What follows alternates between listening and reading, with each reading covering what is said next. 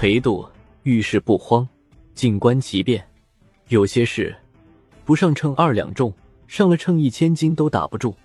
裴度出身河东裴氏东眷，唐朝著名的世家大族，在宪宗、穆宗、敬宗、文宗四朝为官，数度拜相，被时人视为郭子仪再世重生，对唐代政治产生了重大影响。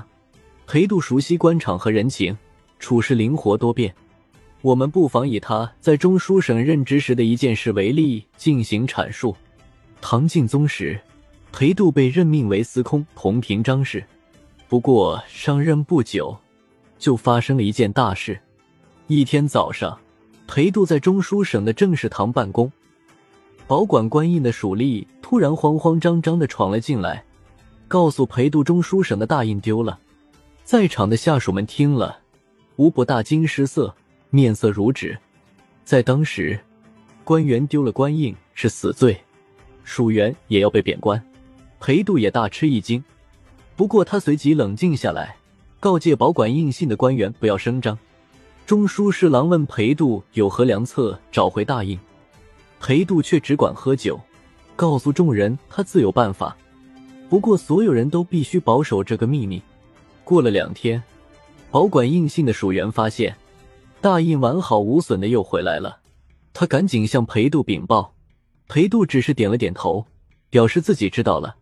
事后，中书侍郎问裴度：“大人，你为何知道官印会完好无损的被放回来？”裴度说：“官印不能倒卖，普通的小偷偷了它，不但卖不掉，而且是死罪。只有一种可能，是中书省的官员偷了印。”私自给有关节的文书钱印去了。如果追查的紧，为了销毁罪证，他必定会损毁官印。只要不漏风声，拿了印的人用完后必定会放回原处。中书侍郎连称裴度高明，被他解决问题的见识所折服。保管印信的官员见官印失而复得，请求裴度增加安保人手。裴度却让他不必紧张，依旧像从前一样。只需暗中盯着即可。不久，他就抓到了那个偷官印的人，果然是中书省的一个门吏。他签了印的通关文书也被追回了。裴度在宪宗朝立下的第一个大功是安抚魏博，军事重镇，管理魏州、亳州、象州、贝州、魏州、澶州六州。魏博是唐朝设在河北的军镇，节度使田季安十分跋扈。不听朝廷节制，俨然一方王侯。田季安死后，他的儿子田怀建年幼，无法处理魏博六州的军务，因而军务被家奴蒋氏则掌控。蒋氏目光短浅，处事全凭个人情感，因私废公，导致将士们非常不满。唐宪宗早已将魏博割据视为眼中钉，希望激起兵变，收回大权。田弘正是魏博的都知兵马使，将士们想拥戴他做主帅。一天，他去拜访田怀建，被将士们围了起来，请求出任节度使。田弘正提了两个要求，只要将士们答应，他就愿意担纲。其一，不能杀害田怀建一族；其二，要遵守朝廷的法度。唐朝自安史之乱后，藩镇割据。一些骄兵为了利益最大化，前一任节度使离任或年老时，士兵们动辄聒噪哗变，杀掉前一任，拥戴新帅，这几乎成了常态。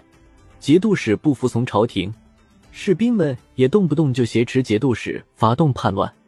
田弘正提出这两点，正是源于以上原因，将士们答应了他的条件。他当即夺取印信，自称刘后。诛杀了蒋世泽，将田怀建迁出府衙，并保护他的安全。唐宪宗得知魏博之变后，派裴度去安抚。裴度宣布了朝廷的诏书。田弘正十分尊重裴度，并请求他在自己办公的大厅墙上题字，记录这次会面，表示愿意听从朝廷号令。之后，田弘正请裴度视察其他六州，宣读朝廷旨意。裴度此次出使，非常出色的完成了朝廷的任务。从而迈上起家的台阶。元和十年八百一十五六月，承德节度使王承宗平卢节度使李师道派刺客刺杀了主张制衡藩镇的宰相武元衡，裴度也被刺客刺伤。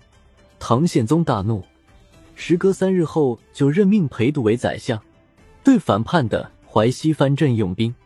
两年后，淮西节度使吴元济被俘虏处死，淮西荡平。惶恐的承德节度使王承宗也交出两个州，向朝廷谢罪。一年后，李师道被其部将所杀。在裴度的运作下，唐宪宗削弱了藩镇，强化了中央集权，实现了元和中兴。唐宪宗本人也被历史学家称为小太宗。